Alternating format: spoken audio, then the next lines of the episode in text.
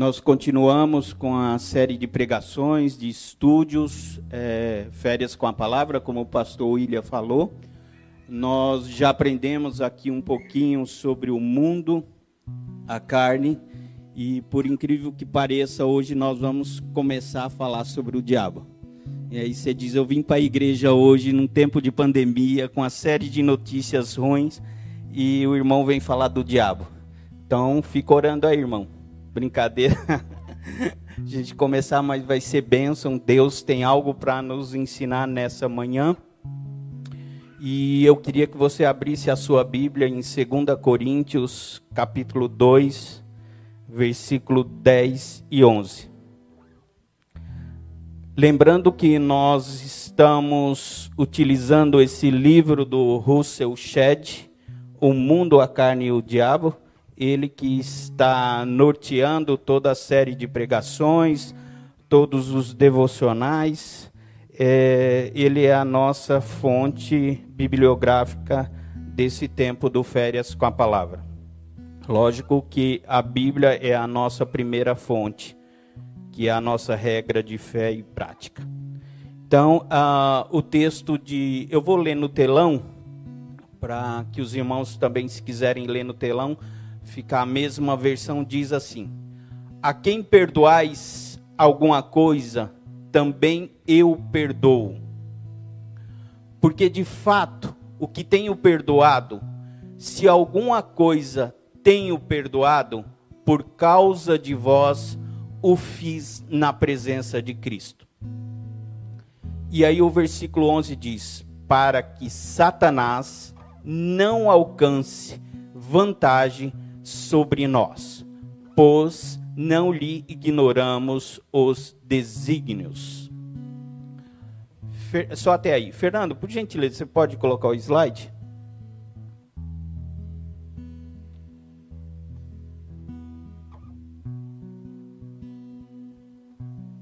Está funcionando?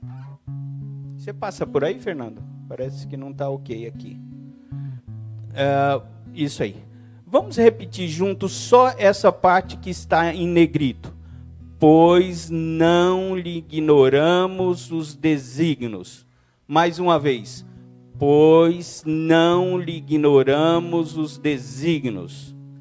Um segundo texto que eu queria ler com os irmãos está em Lucas. Pode passar por aí pelo slide mesmo, ô Fernando, por favor. Lucas, uh, capítulo 17, versículos 20 e 21.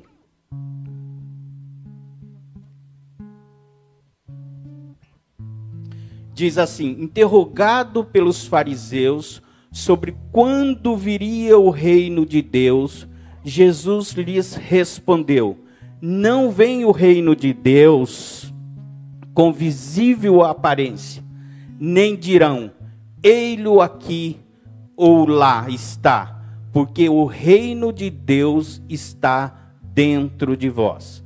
Vamos repetir juntos só essa parte em negrito.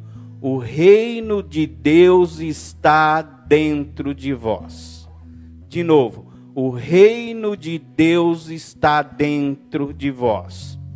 Daqui a pouquinho vocês vão entender qual a conexão de não ignoreis os desígnios de Satanás com o reino de Deus que está dentro de vós. Então, quando nós falamos de, da, do diabo, é, a Bíblia ela usa vários nomes, várias, vários títulos para uh, falar a respeito do diabo.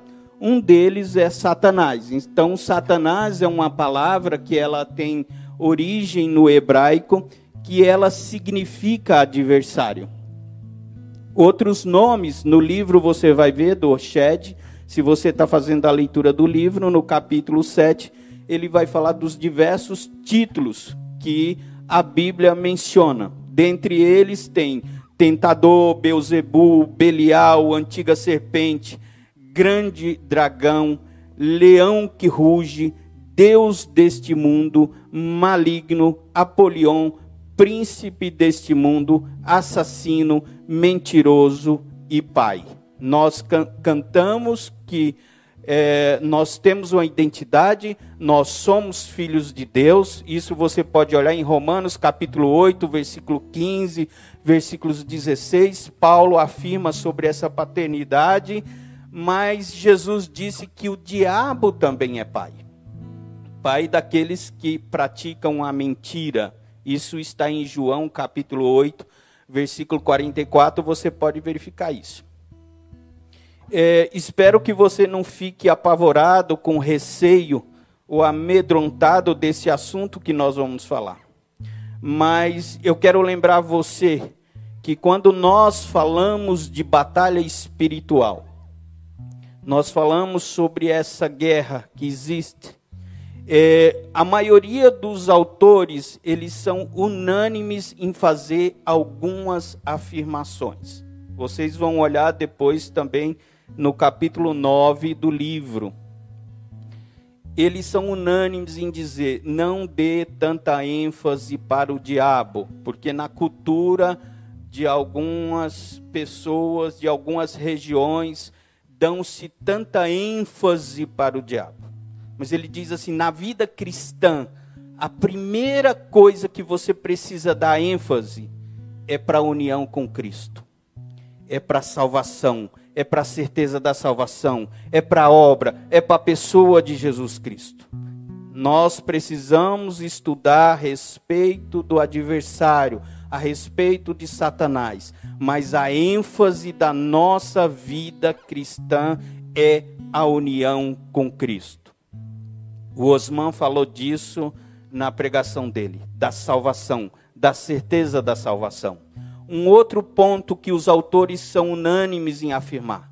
Primeiro, eles dizem: você precisam é, estar unidos com Cristo, vocês precisam da certeza da salvação, vocês precisam conhecer a obra e a pessoa de Cristo. Depois, eles dizem: vocês precisam da dependência total do Espírito Santo. Vocês precisam conhecer a obra do Espírito Santo. Vocês precisam viver e caminhar no Espírito Santo um outro ponto. Eu estou só mencionando isso para você não ficar preocupado com a dimensão do inferno, a dimensão de Satanás, mas você se preocupar em crescer na graça e no conhecimento de Jesus Cristo através desse caminho. Disciplinas espirituais. Conhecer e praticar. Conhecer e praticar de oração, de leitura da palavra, do serviço no corpo de Cristo, da comunhão no corpo de Cristo. E um ponto que é incomum de todos os autores, que é o Efésios capítulo 6. Quem trabalha com batalha espiritual, quem estuda batalha espiritual, sabe que precisa conhecer de Efésios capítulo 6. Toda a armadura de Deus, a batalha ofensiva e a batalha defensiva um outro ponto, um quinto ponto é conhecimento sobre nós mesmos. Nós precisamos conhecer a nós, a natureza humana, a, a, aquilo que já foi dito pelos pregadores anteriores, o mundo, a carne.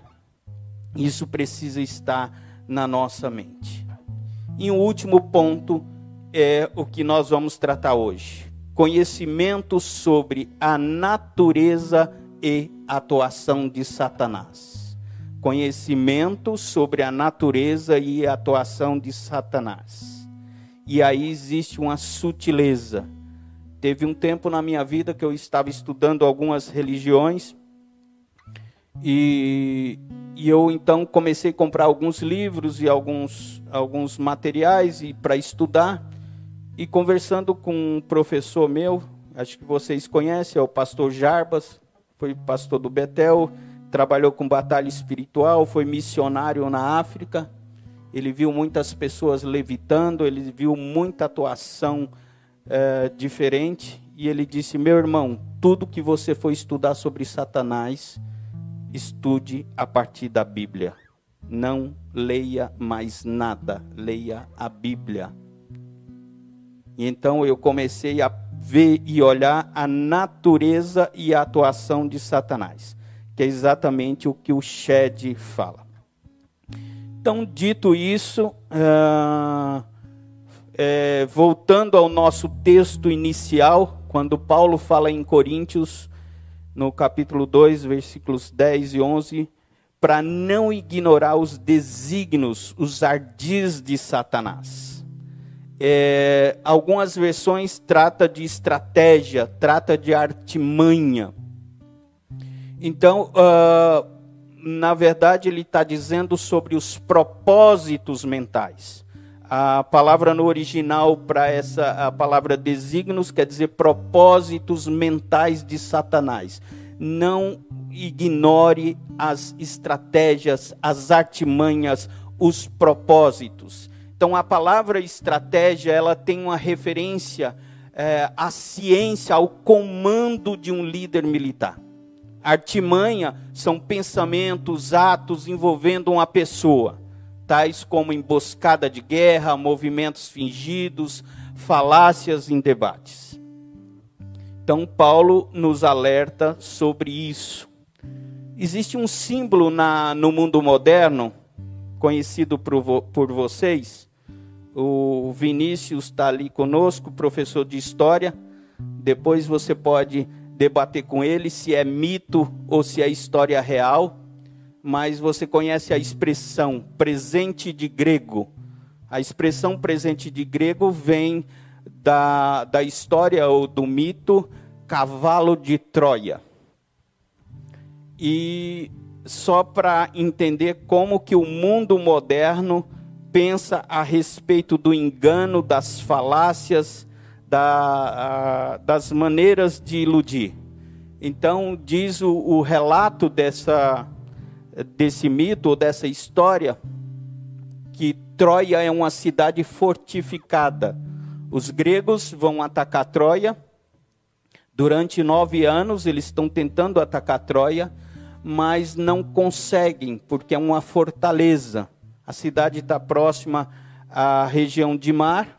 Eles têm toda, os gregos têm toda uma estrutura naval, todo um, um, exército de, de guerra a partir de, de navios e eles tentam invadir Troia. Uh, diz o relato que uma grande rainha de, de da, dos gregos é levada refém e então os comandantes militares vão tentar é, fazer esse resgate. E um camarada chamado Odisseu, então ele é um estrategista de guerra ele uh, pensa num cavalo e que ele possa construir. Ele está pensando numa máquina de sítio, né? Ele precisa sitiar a cidade. Ele precisa invadir a cidade. Então, os troianos têm toda uma afinidade com cavalos e muito mais que isso. Quando eu, eu estava é, ouvindo um, um historiador falando, ele diz assim: uh, Odisseu foi no ponto de adoração dos troianos. Odisseu foi no ponto de adoração dos troianos. Então eles tinham toda uma afinidade com o cavalo. E quando eles viram o cavalo, eles então pensaram de oferecer sacrifício aos deuses deles. Porém, o cavalo está cheio de soldados, inclusive o comandante está aí dentro. E os troianos então viram que os gregos foram embora da, da, das portas da cidade, da região da cidade, mas deixaram esse cavalo. O que eles não sabiam é que o cavalo estava cheio de soldados lá dentro, que o soldado era oco. E os troianos colocam os soldados para dentro coloca o cavalo para dentro da cidade. E durante a noite, Odisseu então comanda uma guerra sem piedade, matando crianças, adultos, idosos, abrindo a cidade e o exército uh, grego então invade tudo na cidade e eles então dominam a Troia. Isso está relatado no cinema, está relatado nas obras de artes, tem os livros de história. Eu não quero entrar em questão se é mito ou se é verdade, mas eu quero pensar com você esse conceito de falácia, esse conceito de estratégia. E aí eu quero pensar com você a partir da Bíblia. Por isso que eu coloquei a imagem do cavalo e a imagem da Bíblia. O mundo moderno tem a imagem desse cavalo de Troia como símbolo da falsidade, mas nós temos na Bíblia o verdadeiro uh, símbolo e as verdadeiras fala sobre as estratégias de Satanás. E aí eu quero olhar com vocês a partir de agora para algumas estratégias. Então, o Russell Shedd diz que uma das primeiras estratégias que Satanás trabalha é com a ignorância e a cegueira. Satanás trabalha com a ignorância e com a cegueira. Primeira, a segunda Coríntios 4 e 4, se você puder me ajudar, Fernando, com o texto.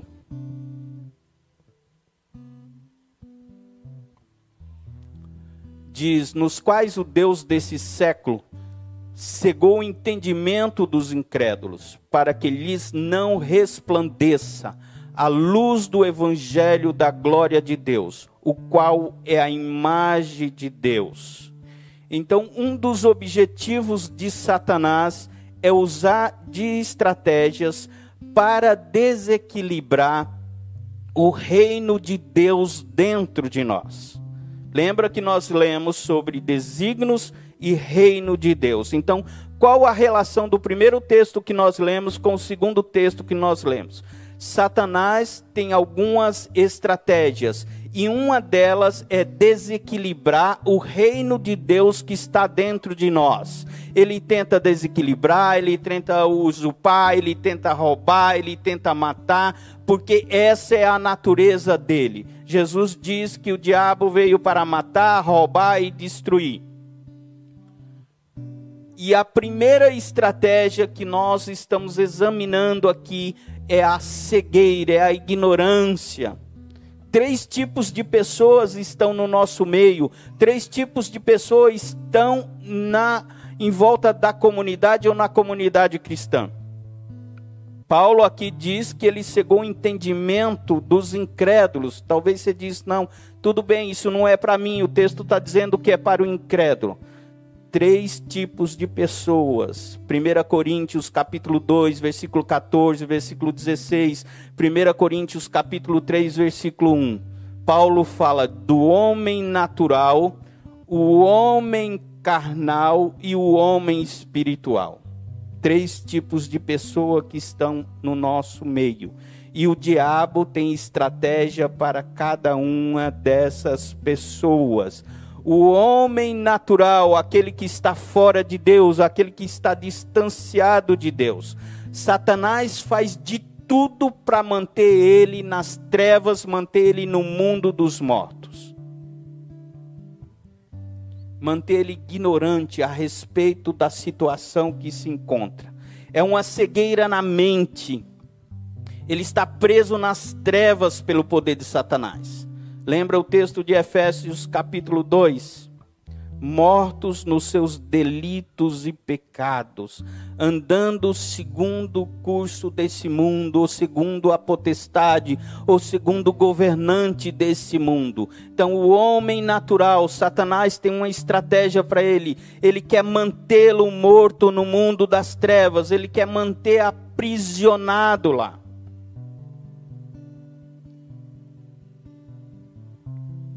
Não é o nosso objetivo hoje falar exatamente das soluções para isso. Outro pregador possivelmente vai falar na próxima semana do capítulo 9, onde tem algumas soluções para a estratégia.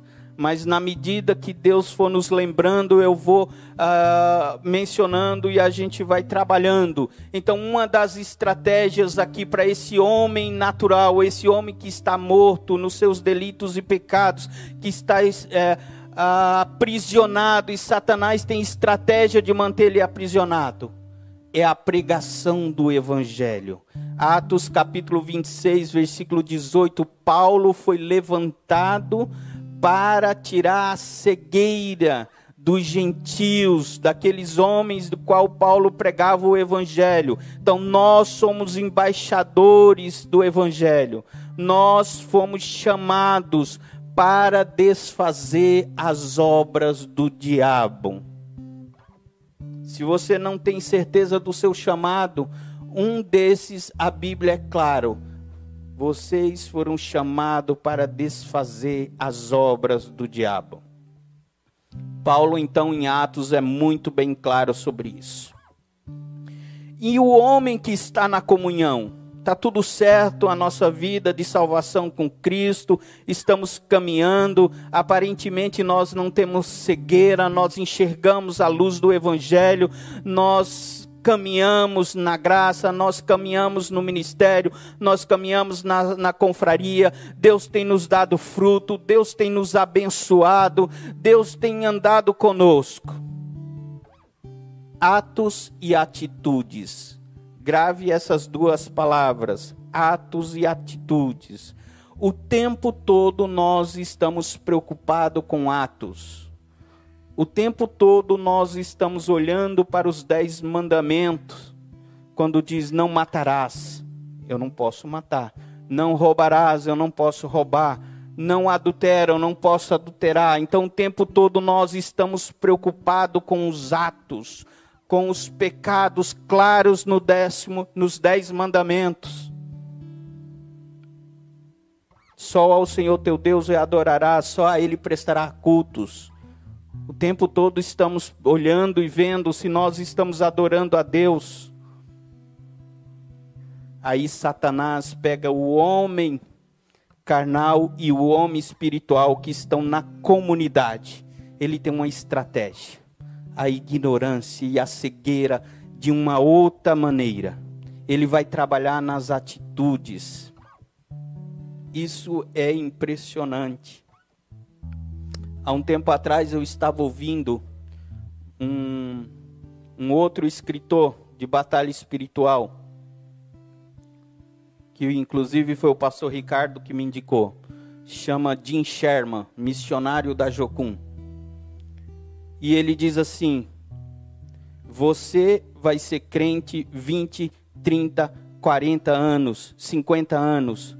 Você vai morrer e vai para o céu, tudo certo mas você viveu 30, 20, 40 anos derrotado. 20, 30, 40 anos derrotado. Satanás não saiu da sua casa, Satanás não saiu do seu trabalho, Satanás não saiu da sua vida.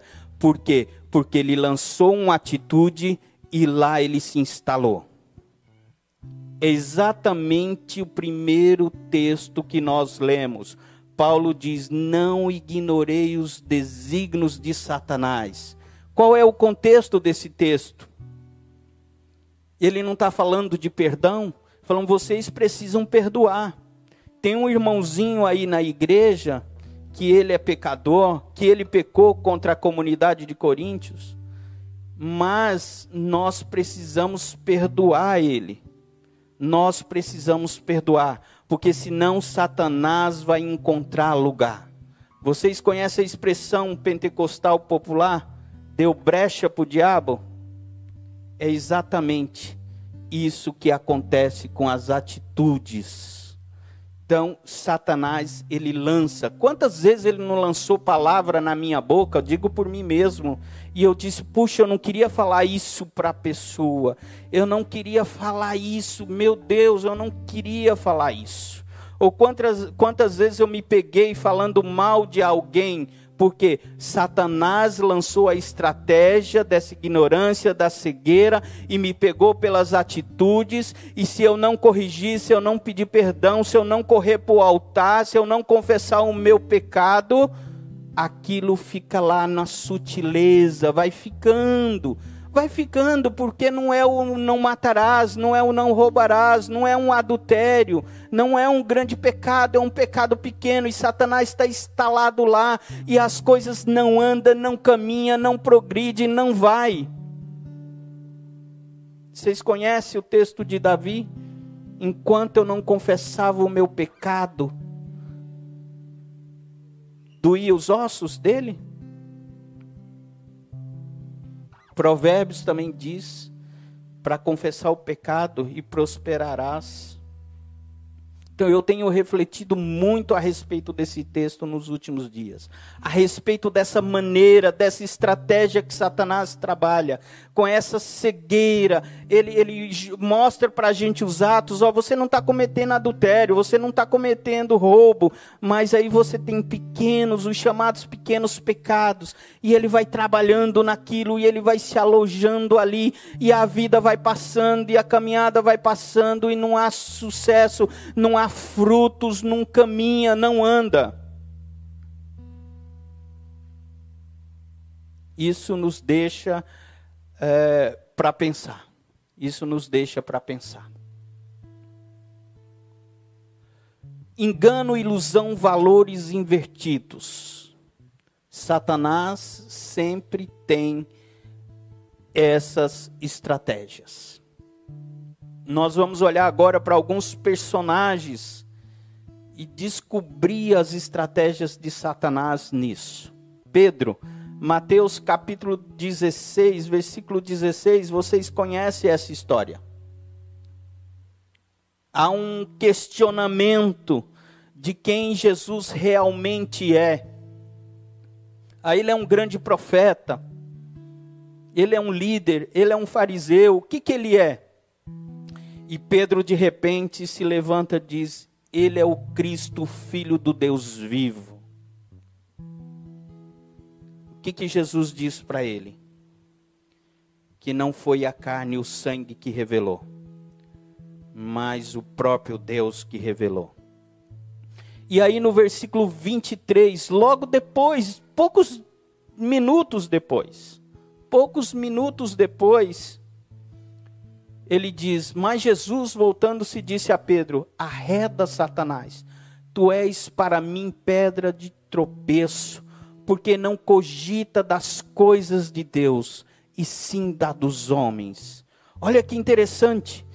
Minutos antes, ele diz que Jesus é o Filho de Deus, então uh, Jesus diz para ele que aquilo é revelação do Pai, e Poucos minutos depois, então, ele cedeu o coração e a boca para o diabo.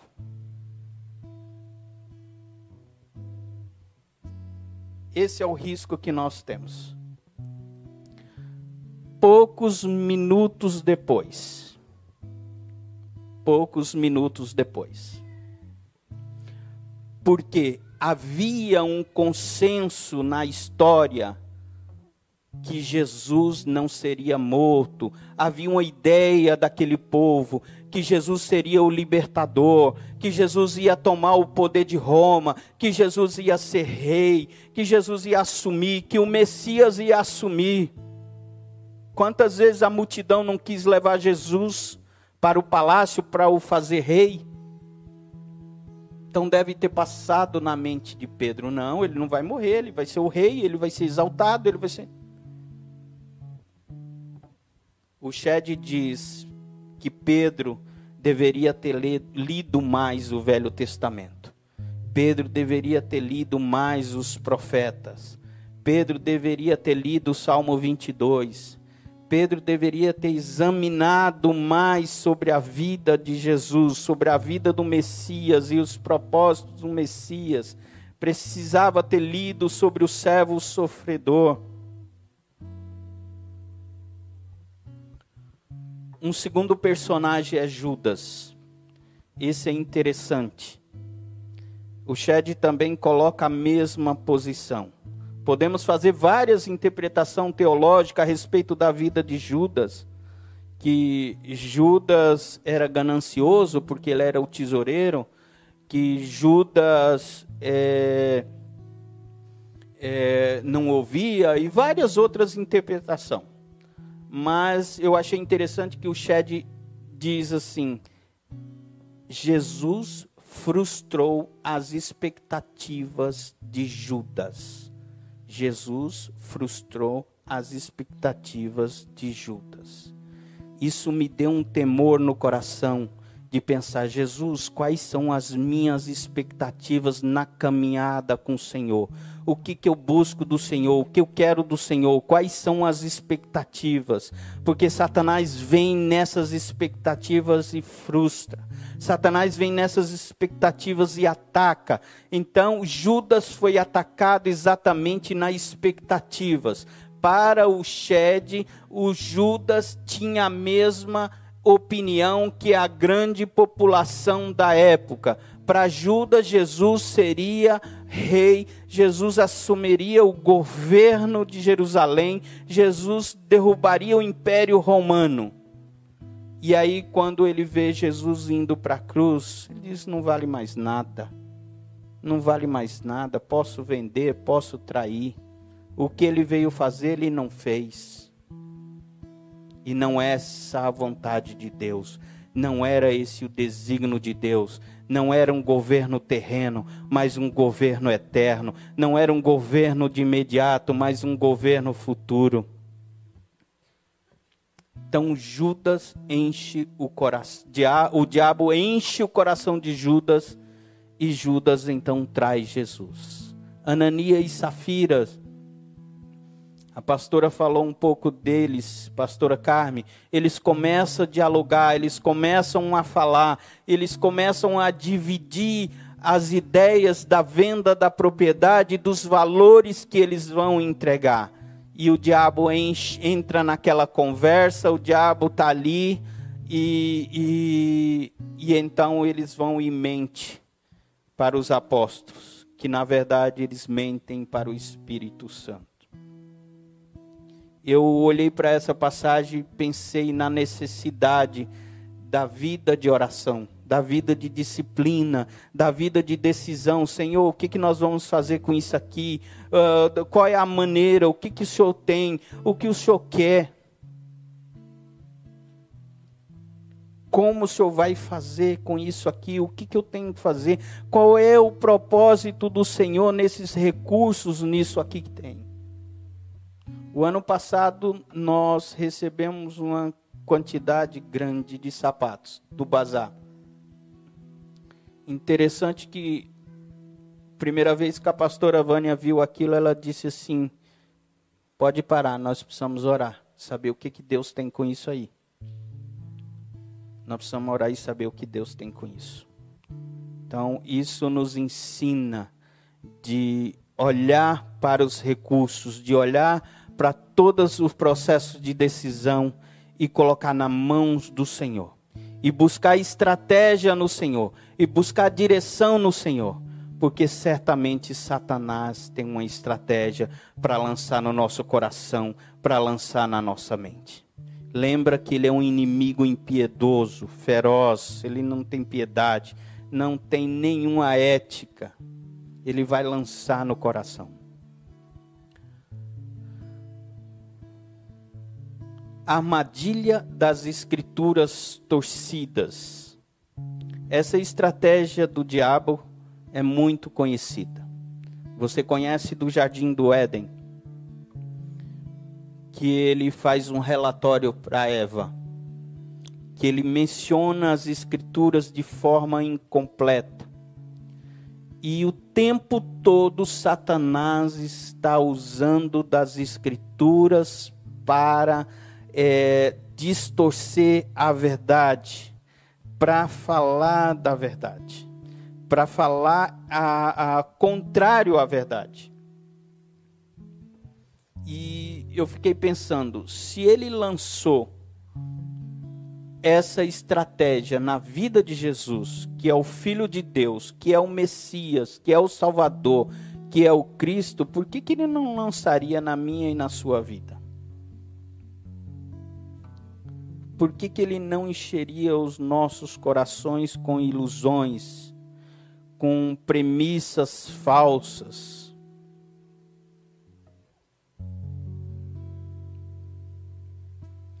Quantas falsas premissas Satanás lança? Eu creio que você conhece algumas delas. Por exemplo, você conhece todo caminho leva a Deus? Todo ser humano é filho de Deus, merecedor de coisas boas. Deus é amor e não castiga ninguém. Você conhece essa premissa? E aí a importância de conhecer as Escrituras, a importância da disciplina, da leitura, da meditação das Escrituras, para que nós possamos negar essas falsas premissas e aceitar somente a verdade das Escrituras. Um outro autor de batalha espiritual chamado Rei Stedman, ele diz assim: Nós somos submetidos a influência dos governantes desse mundo. Primeiro, através da mente. Satanás nos apela ao orgulho humano. Depois, nós somos tentados e tocados pelos sentimentos, pelos medos, pelas paixões. E um terceiro ponto, nós somos tocados pelas nossas ações, por aquilo que nos dá o prazer ele vai na mesma direção do Jim Sherman, que diz que toda batalha espiritual, toda estratégia de Satanás acontece na mente, no coração e nos lábios. Isso é interessante. É um capítulo do livro do Jim Sherman. As estratégias de Satanás: mente, coração e lábios. Mente, coração e lábios. Guarde isso. Guarde isso na sua memória. Ele ataca com orgulho, com incredulidade, com medo e com acusação. E aí eu faço uma pergunta para você. Se Deus também toca a mente, as emoções, a vontade, qual é a diferença? Se Deus toca a mente, se Deus toca o coração, Tiago diz que com os lábios nós também louvamos, com os lábios nós também reclamamos, murmuramos. Se Deus toca as mesmas áreas, qual é a diferença? A diferença está aqui, ó, nessa palavra, nessa palavra só voltar. Equilíbrio e extremo. Equilíbrio e extremo. Então, Deus toca a mente, o coração, Deus toca os nossos lábios. Satanás lança estratégia na mente, no coração e nos lábios. Deus, porém, nos leva ao equilíbrio. Satanás conduz ao extremo. Olhe a diferença, grave na sua mente essa diferença. Deus nos move para o equilíbrio, Deus nos leva para uma vida de santificação, Deus nos leva para uma vida transformada, Deus nos leva a louvar e engrandecer o seu nome, Deus nos separa para o louvor da sua glória, Deus nos leva para a vida eterna. Isso é o equilíbrio. Deus toca a mente, Deus toca o coração, Deus toca os lábios. Com os lábios nós louvamos, com a mente nós cremos, com o coração nós sentimos a glória de Deus, caminhamos com Ele, é, nos rendemos a Ele, nos prostramos diante dEle e um dia estaremos face a face com Ele. Porém, o diabo ataca a mente, ataca o coração, ataca os lábios. Por que ele faz isso? Porque ele lança cegueira de estratégia, porque ele vem com engano, porque ele vem com ilusão, porque ele vem com falsas premissas, com pensamentos falsos, com meias verdades. Porque ele leva para uma vida pecaminosa o interesse do diabo é manter o homem mortos nos seus delitos e pecados. O interesse do diabo é desequilibrar o reino de Deus que está dentro de mim e dentro de você. O propósito do diabo é usurpar, é roubar, é manter o homem no pecado e no lamaçal do pecado. O propósito do diabo é levar o homem à condenação, ou seja, à morte eterna. Esse é o extremo, é o desequilíbrio. Deus tira o homem do mundo dos mortos e coloca no mundo do vivo. O diabo quer manter o homem no mundo dos mortos.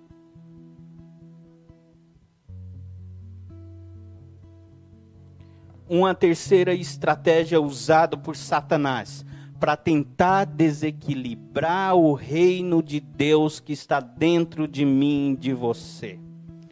Qual que é essa estratégia? É a armadilha dos prodígios e do poder.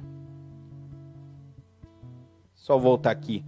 É a armadilha das escrituras, desculpa, terceiro ponto que nós estamos trabalhando, a armadilha das escrituras torcidas como eu comecei falando sobre o maior exemplo que é o pecado original, que é com Adão e Eva. Então ele tenta Jesus. Você conhece a passagem de Mateus 4, do versículo 1 ao versículo 11. Ele é, é chamada de a tentação de Jesus. Também tem no Evangelho de Lucas. Jesus nos orienta num outro evangelho, no evangelho de João, um texto muito conhecido. Examinais as escrituras, porque vós cuidais nela ter a vida eterna, e são elas que de mim testificam. O tempo todo nós precisamos estar com as escrituras, examinando as escrituras. O exemplo de Paulo aos Bereanos em Atos capítulo 17 que eles examinavam a Escritura o tempo todo. O salmista no Salmo 119, guardei-a ou escondi a palavra no meu coração para não pecar contra ti. Então a importância de ter essa palavra o tempo todo viva na minha mente, no meu coração, nos meus lábios para combater a estratégia de Satanás, para combater essa armadilha da meia-verdade, da falsa escritura. Satanás então chega para Jesus com a tentação. E o Michael Gorin, que é um livro que nós estudamos aqui, o Drama das Escrituras, diz que Satanás propõe três coisas para Jesus, ou três caminhos para Jesus. Então a estratégia de Satanás, ele apresenta, dentro de uma grande estratégia, ele apresenta três caminhos. É como se ele trouxesse um prato e diz: olha, tem esse salgado, doce uh, e bebida. Salgado, doce e bebida. Ele aponta três caminhos para Jesus na tentação. Ele diz: Olha, você é o Messias. É como se ele reconhecesse ele, você é o Messias. Mas ele diz: então, você pode ser um líder populista. Você pode pegar esses essas pedras e transformar em pães. E então você vai ser uma liderança popular. Todo mundo vai te seguir porque você vai dar comida, você tem comida. Todo mundo vai querer que você seja o rei. Ou você pode ser um operador de milagres. Você pode pular aqui do templo os anjos vão acampar e vão te colher, você não vai ter nenhuma ferida, você não vai ter nada. Veja que ele cita o Salmo 91. Aliás, o Salmo 91 mostra uma série de estratégias do diabo, uma série de armadilhas do diabo. Vocês lembram do Salmo 91? O laço do passarinheiro. Já viram como que pega um passarinho com esse laço ou com gaiola? O cara coloca lá a gaiola, coloca comida lá, ele sai. No primeiro dia o passarinho não vem, aí ele observa que o passarinho ficou mais alto, aí ele coloca num galho, aí não vem, aí ele vê que o passarinho ficou, aí ele coloca. Então ele tem toda uma estratégia para o laço do passarinheiro a peste perniciosa, a seta que voa de dia, a praga noturna e tantas outras estratégias que o diabo tem. Ele é semelhante. Eu fiquei pensando, quem trabalha na agricultura, quando uma praga a, a, acomete a agricultura, e o agricultor então vai até um comércio que vende veneno para aquela determinada praga.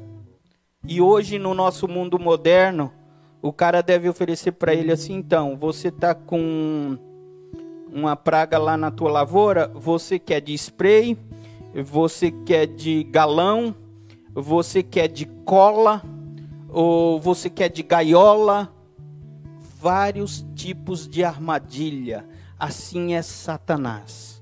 Satanás tem vários tipos de armadilhas, várias manhas e artimanhas, várias estratégias, e ele vai pensando, ele vai estudando a gente o tempo todo para ver qual a melhor armadilha, qual a melhor estratégia, qual o melhor pronto, qual a melhor hora.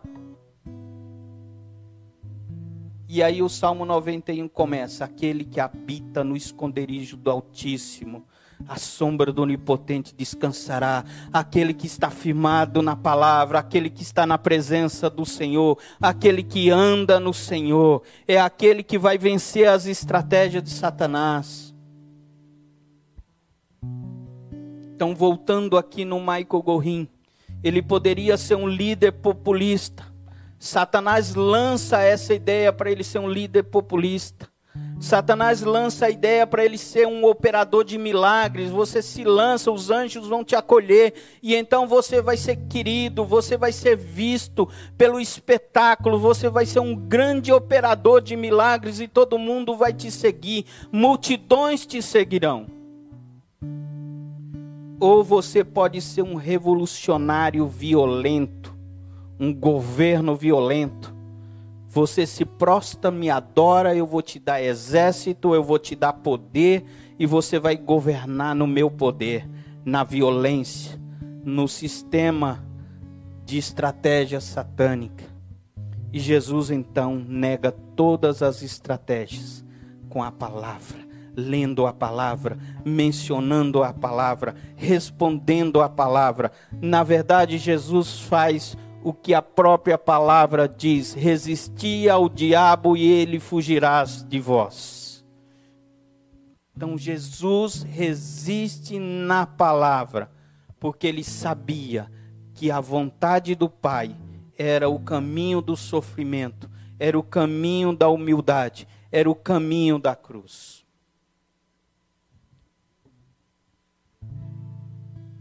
Armadilhas do prodígio do poder e da prosperidade.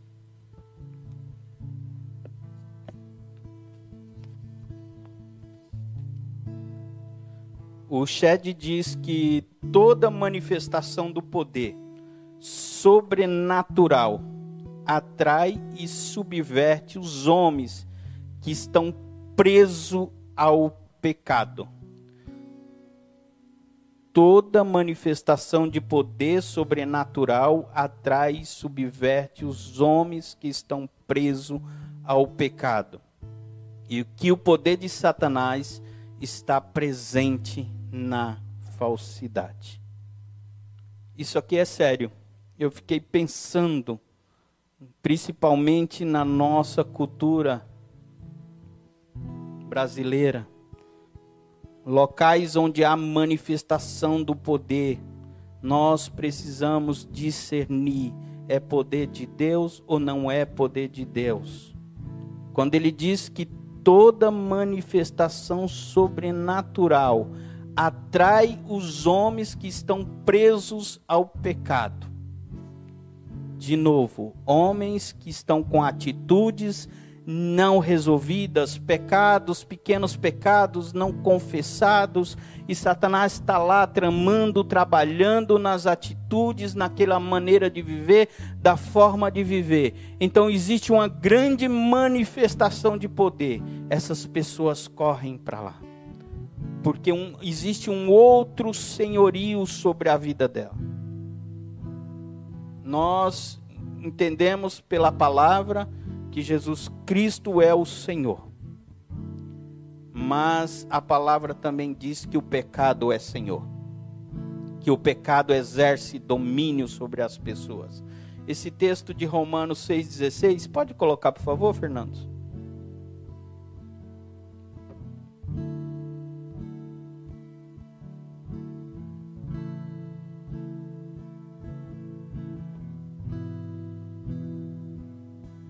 Romanos 6,16.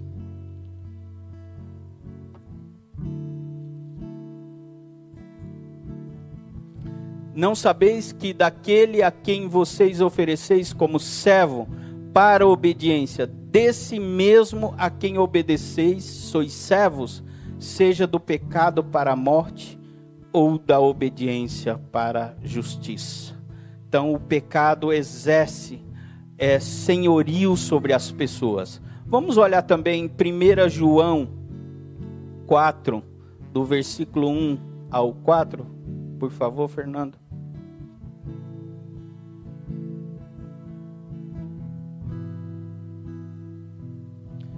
Amados, não, de, não deis crédito a qualquer espírito. Antes, provai os espíritos se procedem de Deus, porque muitos falsos profetas têm saído pelo mundo fora. Nisto reconheceis o Espírito de Deus. Todo espírito que confessa que Jesus Cristo veio em carne é de Deus. E todo espírito que não confessa a Jesus Cristo não procede de Deus. Pelo contrário, este é o espírito do anticristo, a respeito do qual tendes ouvido que vem e presentemente já está no mundo.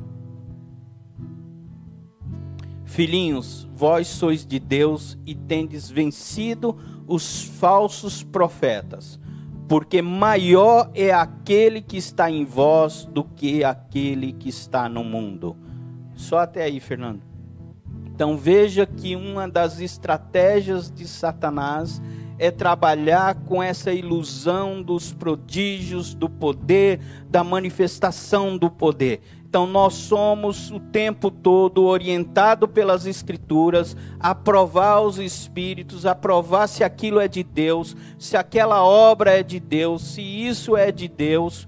Um exemplo de um personagem que é claro nessa passagem, nesse ponto, é Simão o mágico.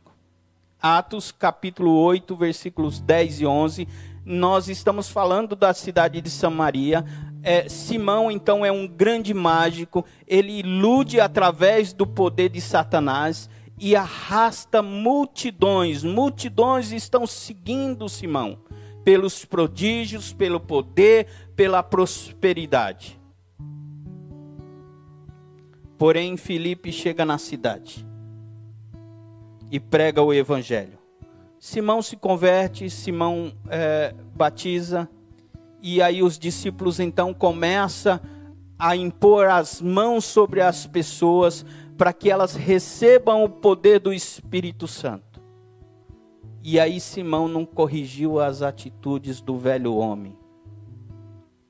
Ele então oferece dinheiro para os apóstolos para que aquele poder lhe seja dado, porque ele busca esse prodígio, ele busca esse poder para si próprio. Ele era conhecido como o grande poder. E aí os apóstolos dizem: Você não compra o poder de Deus. O poder de Deus não está à venda. Então, Satanás, o tempo todo, ele está mostrando essa armadilha para trazer a, a glória de Deus para nós mesmos, no sucesso na nossa vida ministerial, no, naquilo que nós caminhamos. O tempo todo precisamos vigiar, precisamos estar atentos, porque Satanás o tempo todo ele oferece a glória para nós. Ele quer que nós caminhamos com as armas dele, ele quer que nós lutamos com as armas dele o tempo todo. E uma das armadilhas que o Shed fala é da prosperidade. E interessante que ele usa o texto da parábola do semeador, da semente que cai em meio aos espinhos. E a parábola do, do, a explicação da parábola diz que essa semente que cai no meio dos espinhos é aqueles que deixam ser levado pelas riquezas e as fascinações do mundo. Então o diabo lança as fascinações, para mim a expressão mais temerosa é as fascinações. Você fica fascinado, você fica deslumbrado com aquele mundo, com aquela tantos de coisa que ah, o mundo oferece. E Satanás então instiga e trama estratégia através dessas fascinação e sufoca a semente que é a palavra de Deus na terra que é o coração. E, e, o homem vai se distanciando de Deus, vai se afastando de Deus quando vê ele está vivendo não mais uma vida de equilíbrio, mas uma vida desequilibrada, caminhando segundo o curso desse mundo. Lembrando que o próprio Paulo diz que Satanás se disfarça de anjo de luz, se possível para enganar até mesmo os escolhidos, aqueles que foram salvos, aqueles que estão na graça. Ele vai procurar sim abraçar com os braços infernais para trazer essa ilusão, para trazer fascinação e prender o homem através das suas estratégias. Só para a gente repensar. Algumas estratégias de Satanás. Aqui não são todas, existem várias estratégias. Ele é um príncipe das estratégias, do disfarce, do engano, do blefe. Ele trabalha no blefe, na mentira. Ele diz que tem quando ele não tem. Ele diz que é rico quando ele é pobre e miserável. Ele diz que tem casa quando ele não tem casa. Ele promete o que ele não tem. Ele trabalha na mentira, no engano, no blefe. A partir da bibliografia que nós estamos lendo, esses são os pontos que o Shed menciona: ignorância e cegueira na vida daqueles que estão perdidos e na vida daqueles que estão na comunhão. Na vida daqueles que estão perdidos, mantendo os mortos nos seus delitos e pecados, ignorantes, seguindo o curso e o governante desse mundo. Na vida daqueles que estão na comunhão de Cristo, através das, dos atos, através das atitudes pecaminosas. Ele trabalha através do engano, da ilusão e de valores invertidos.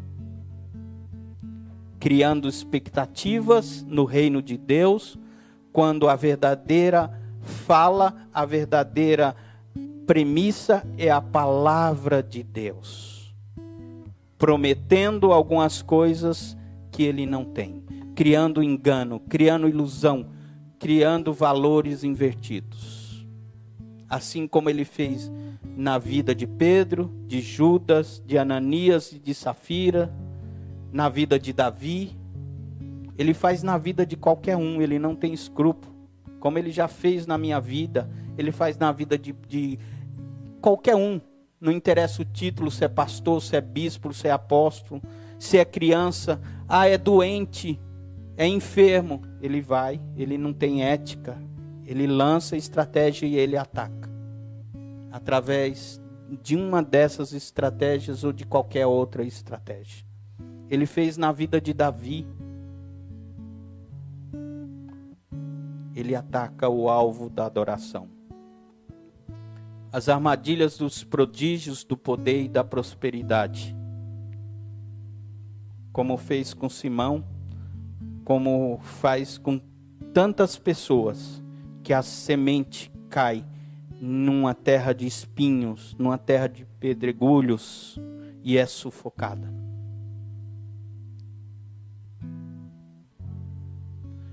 Para encerrar, de acordo com o livro, se você não entendeu muita coisa hoje, mas se você sair com essas três imagens na sua cabeça, na sua mente, eu me dou por contente. As estratégias do diabo são lançadas na mente, no coração e nos lábios. na mente, no coração e nos lábios. São estratégias principalmente voltada para os sentimentos e voltado para as atitudes. Por exemplo, ele lança um sentimento de medo. Nesse tempo que nós estamos vivendo, quantas pessoas estão temerosas, quantas pessoas estão com medo? A estratégia do diabo é lançar medo. E aí o que, que diz a palavra, o que, que diz a Bíblia, a nossa regra de fé e prática? Que Ele não nos deu espírito de covardia e medo, mas espírito de coragem. Quantas vezes você encontra nas Escrituras a expressão não temerás? Mas o diabo lança a cegueira e a ignorância e nos deixa desapercebidos quanto de ansiedade que o diabo lança. Lógico, tem ansiedade natural da química do corpo, do organismo, sim, não estou falando dessa, mas estou falando da seta que o diabo lança, das armadilhas que ele tem, que ele lança. E a palavra diz para não andar ansioso. A palavra diz para lançar ansiedade sobre Jesus. Então ele trabalha firmemente nos sentimentos e nas atitudes. Ele olha para nós e diz: Ah, uh, uh, você não vai adulterar, você não vai matar, você não vai roubar. Mas espera aí que você vai falar mal do seu irmão. Espera aí que você vai contar uma mentirinha pequenininha. Espera aí que você vai fazer isso e aquilo. E aí o diabo fica cirandando quem é pentecostal conhece essa linguagem, fica se andando e fica aquela brecha e fica lá e o negócio fica enroscado, ou você magoa a pessoa e você não pede perdão e acha que está tudo certo e a vida não anda, a vida não caminha, a vida não faz. Hoje é dia de você repensar essas atitudes, é dia de você repensar sobre o perdão, é dia de você repensar sobre pequenas coisas, porque chegou um momento na minha vida, quando eu ouvi isso pela primeira vez, que o Jim disse: Você vive 20 anos, você vive 30 anos, você vai para o céu, mas você vive uma vida miserável, derrotada, porque você não corrigiu as pequenas atitudes, os pequenos pecados, você não foi para o evangelho de primeiro, você não foi para a epístola de 1 João que diz: se confessares os pecados, ele é justo e fiel para perdoar os pecados. Eu tive que ir para o altar e chorar na presença de Deus e dizer: Deus, me ajuda, Deus me sinaliza, me dá o teu Espírito Santo. Quando o diabo lançar na minha boca uma palavra, na mesma hora me ensina a pedir perdão para a pessoa, não deixa isso ficar vários dias, não deixa essa ofensa ficar. Não deixa eu viver essa derrota. Porque essa é a estratégia do Satanás.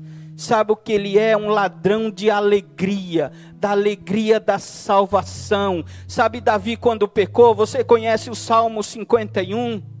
Você conhece o Salmo 51? Sabe o que aconteceu no Salmo 51? É o perdão de Davi quando ele é confrontado pelo profeta Natan do seu pecado. Davi está vivendo muito bem no palácio, está bebendo, está comendo, a vida dele está legal, mas aí vem Natan e confronta ele, confronta ele do pecado.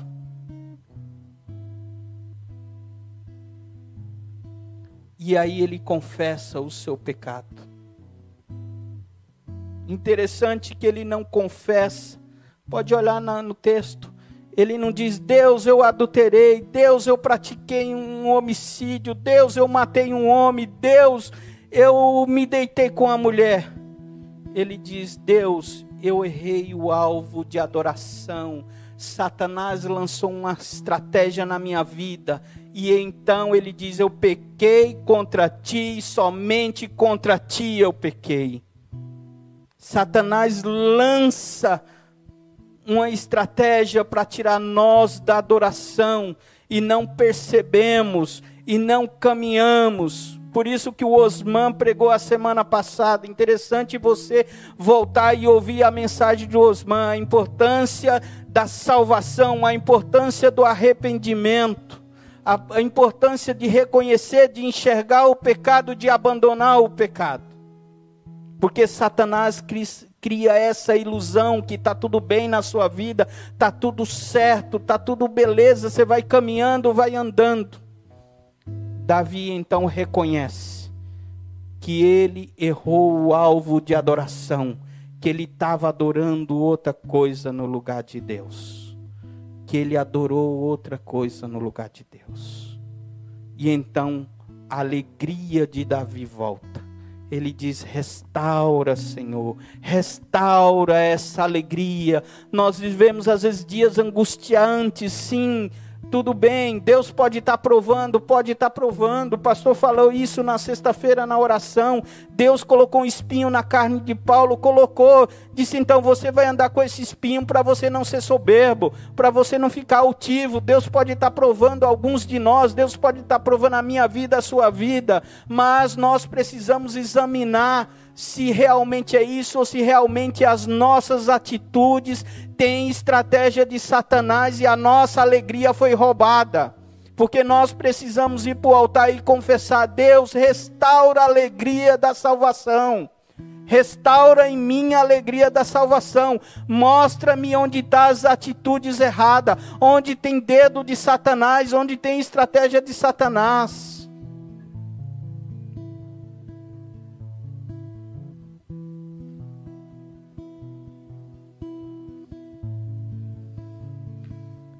Segunda Coríntios 10, 3 e 4 diz: Porque embora andando na carne, não militamos segundo a carne, porque as armas da nossa milícia não são carnais, e sim poderosas em Deus, para destruir fortalezas, anulando nossos sofismas.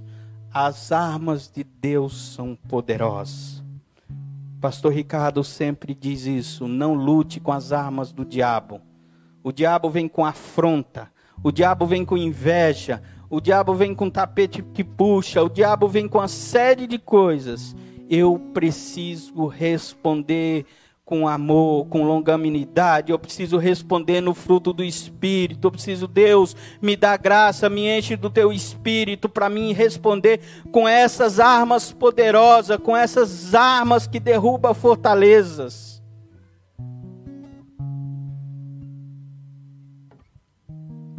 Deus precisa nos dar essas armas. Deus precisa nos encher do fruto do Espírito para vencermos as artimanhas e as estratégias de Satanás. Eu já estou quase finalizando. Algumas coisas aqui eu não ia dizer, mas Deus me tocou a dizer. Principalmente sobre Davi e sobre o seu pecado. Satanás trabalha com orgulho, incredulidade e medo orgulho, incredulidade, medo. Mais uma vez, mente, coração e lábios, orgulho, incredulidade e medos.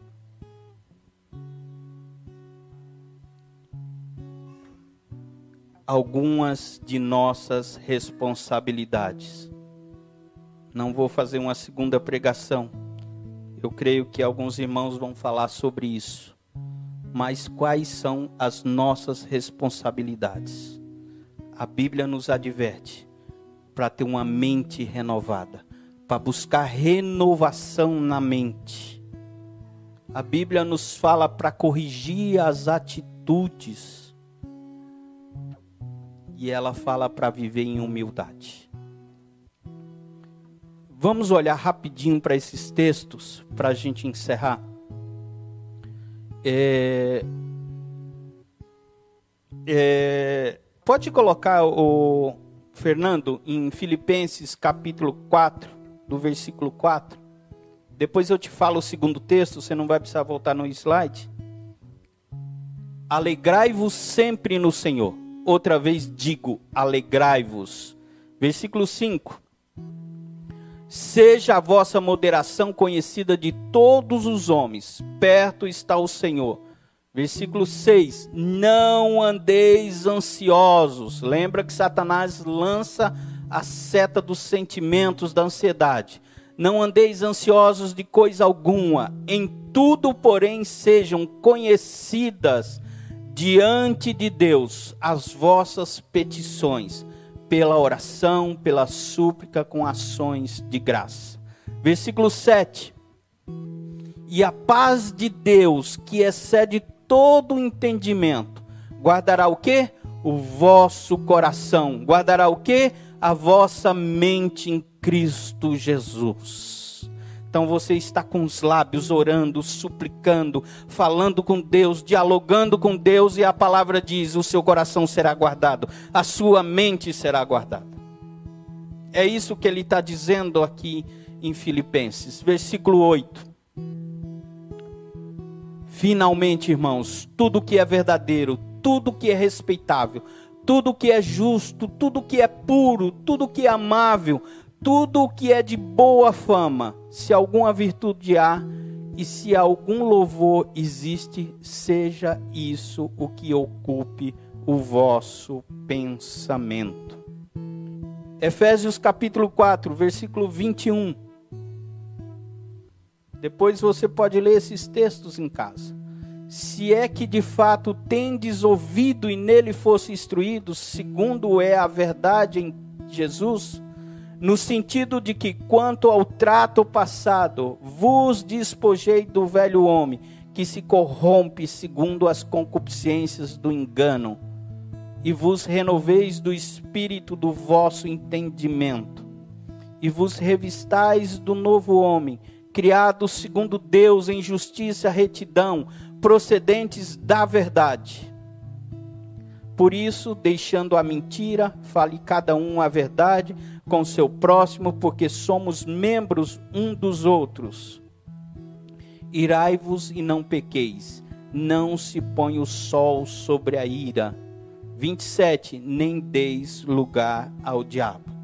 Veja que ele diz que você pode irar, você vai ficar irado mas ele diz então: corrija essa atitude. Não deixe essa atitude lá escondida. Não deixe Satanás trabalhando lá. Ele diz isso aí para viver em verdade. Quando ele fala no versículo 27, não deis lugar ao diabo, ele está falando do assunto anterior. Corrija as atitudes para que o diabo não fique lá na sua vida, na sua casa, um ano, dois, dez, quinze, vinte anos. Primeira Pedro 5, 6 ao 9. Viver em humildade.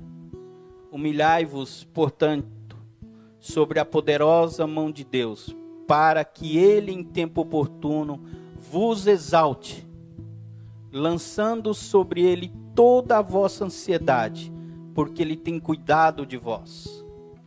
Sede sóbrio e vigilante. O diabo, vosso adversário, anda em derredor, como leão que ruge, procurando alguém para devorar.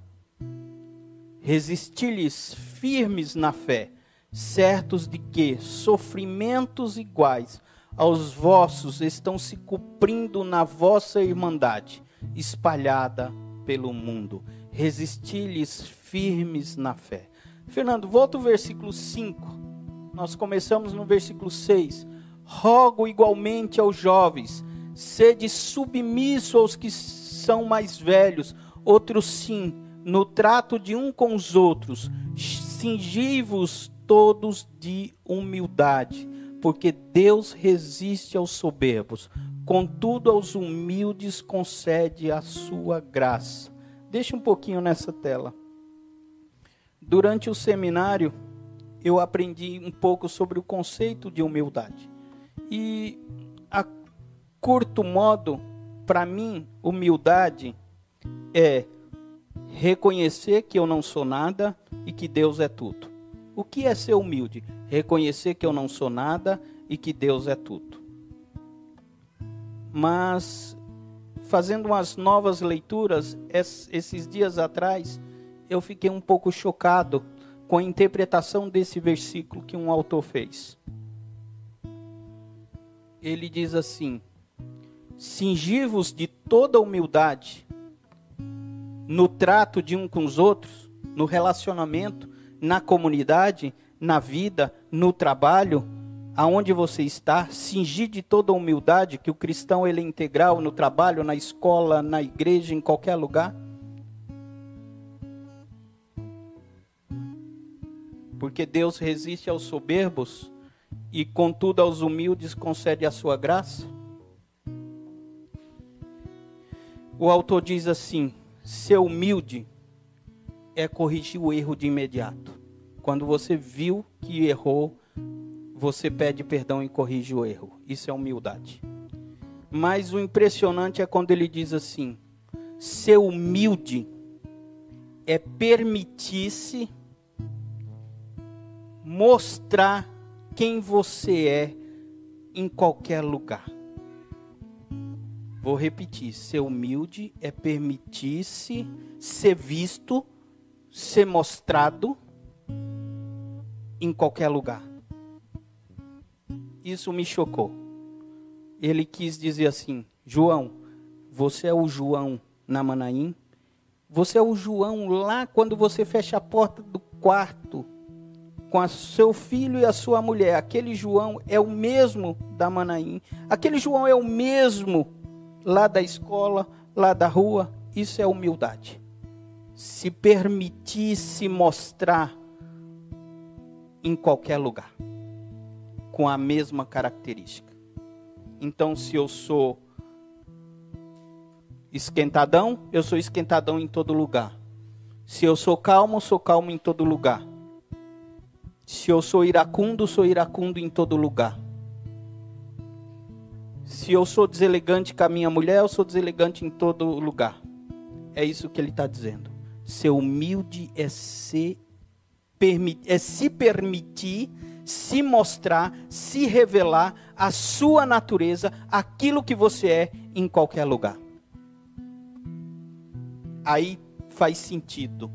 Deus resiste aos soberbos, mas dá graça aos humildes. Deus dá graça àqueles que são eles mesmos em qualquer lugar. Eles são alcançados pela misericórdia de Deus.